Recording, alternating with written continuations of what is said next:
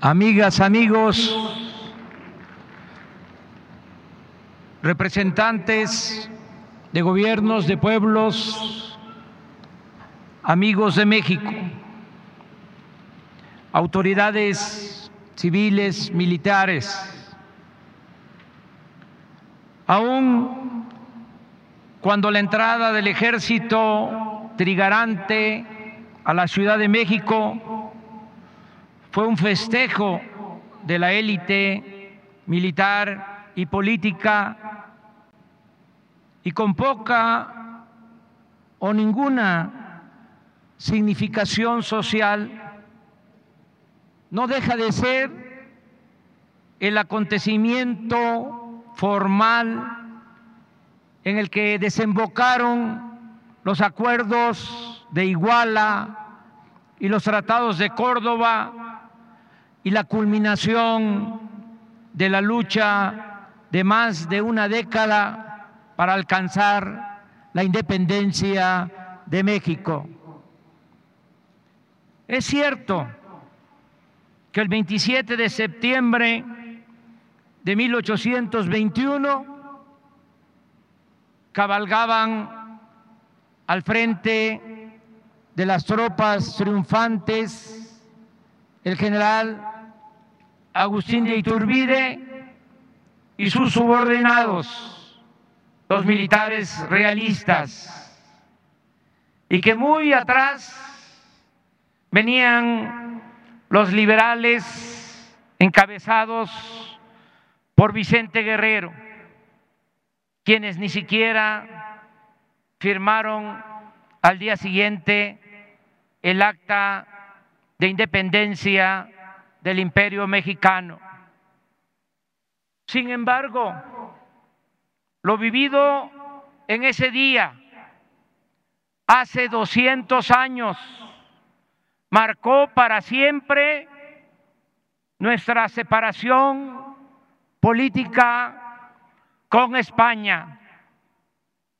Desde entonces, desde ese día, ni Turbide, ni Santana, ni ningún otro jefe político conservador dejaron de cumplir con el compromiso de hacer valer la independencia de México y así quedó demostrado cuando se defendió a la patria ante varios intentos de reconquista que buscaban mantener la subordinación a la monarquía española.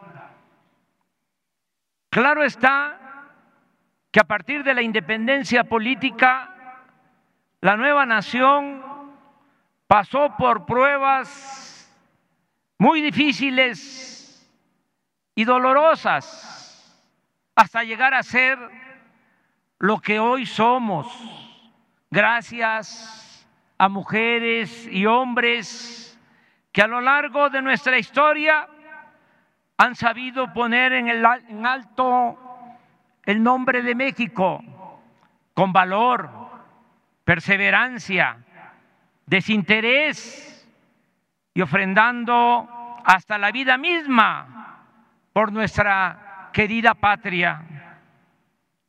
En esta ocasión no hablaré de las confrontaciones internas entre liberales y conservadores ni del movimiento de reforma, ni de la revolución mexicana, tampoco de cómo nuestros antepasados con heroísmo enfrentaron invasiones extranjeras para hacer realidad la soberanía nacional.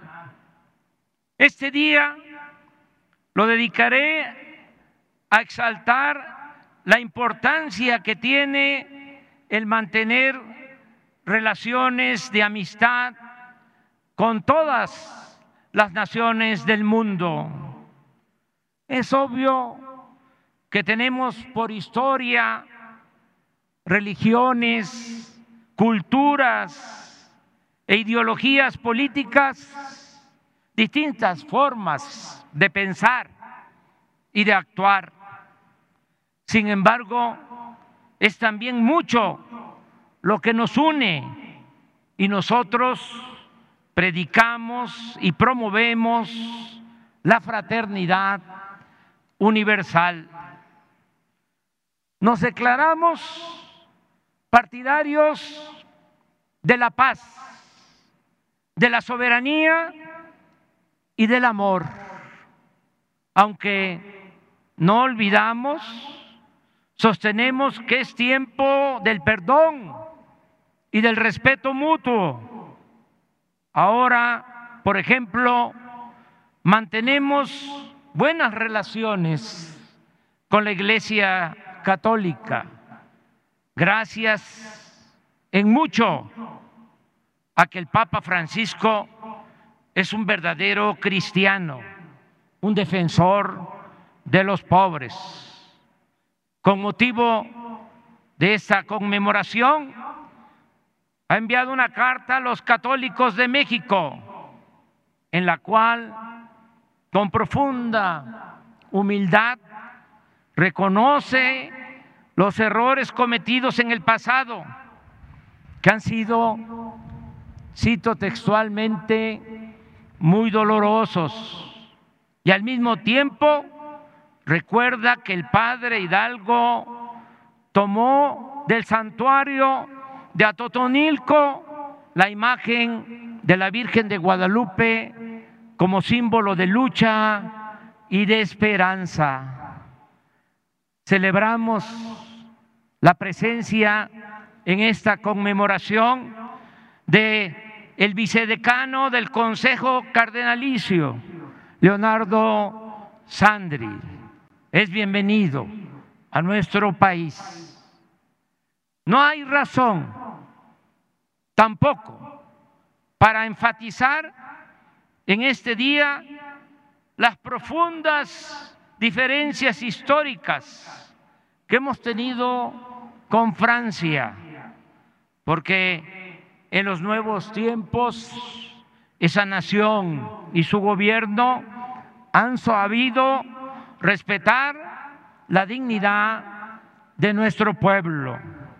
Un dato, en la exposición que hoy inauguramos, Francia fue el país que más objetos arqueológicos e históricos puso a nuestra disposición. Agradecemos la presencia en este acto de Bárbara Pompili, ministra de Transición Ecológica. ¿Y cómo reclamarle en estos tiempos a los rusos el asesinato del gran escritor y político León Trotsky que estaba asilado en nuestro país, si hasta en la Guerra Fría mantuvimos buenas relaciones y hoy con elegancia y amabilidad nos envían felicitaciones desde el espacio. Hace poco, cuando me contagié de COVID, el presidente Vladimir Putin ofreció enviarme médicos para curarme y expresó que deseaba mi pronta recuperación.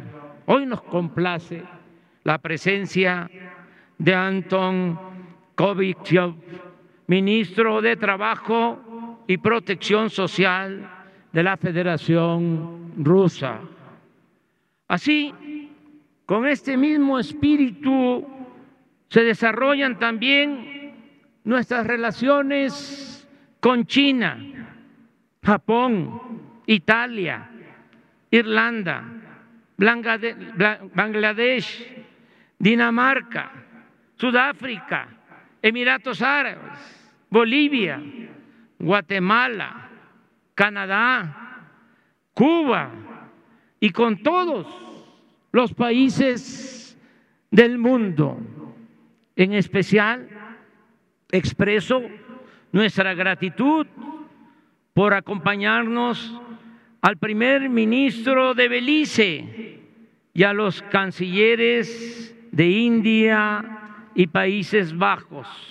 También es muy satisfactorio, como lo hemos constatado, escuchar el mensaje del presidente Biden. Es oportuno recordar que el año pasado México fue miembro del Consejo de Seguridad de Naciones Unidas con 187 votos a favor, la aprobación mayoritaria más alta de la historia. La frase del mejor presidente de México, Benito Juárez, según la cual entre los individuos como entre las naciones el respeto al derecho ajeno es la paz, siempre será la guía de nuestras acciones en materia de política exterior. Y la cordialidad nunca dejará de ser nuestro principal distintivo. México ha sido, es y seguirá siendo sinónimo de amistad para todos los pueblos del mundo. Que viva la fraternidad universal. ¡Viva México! ¡Viva México! ¡Viva México!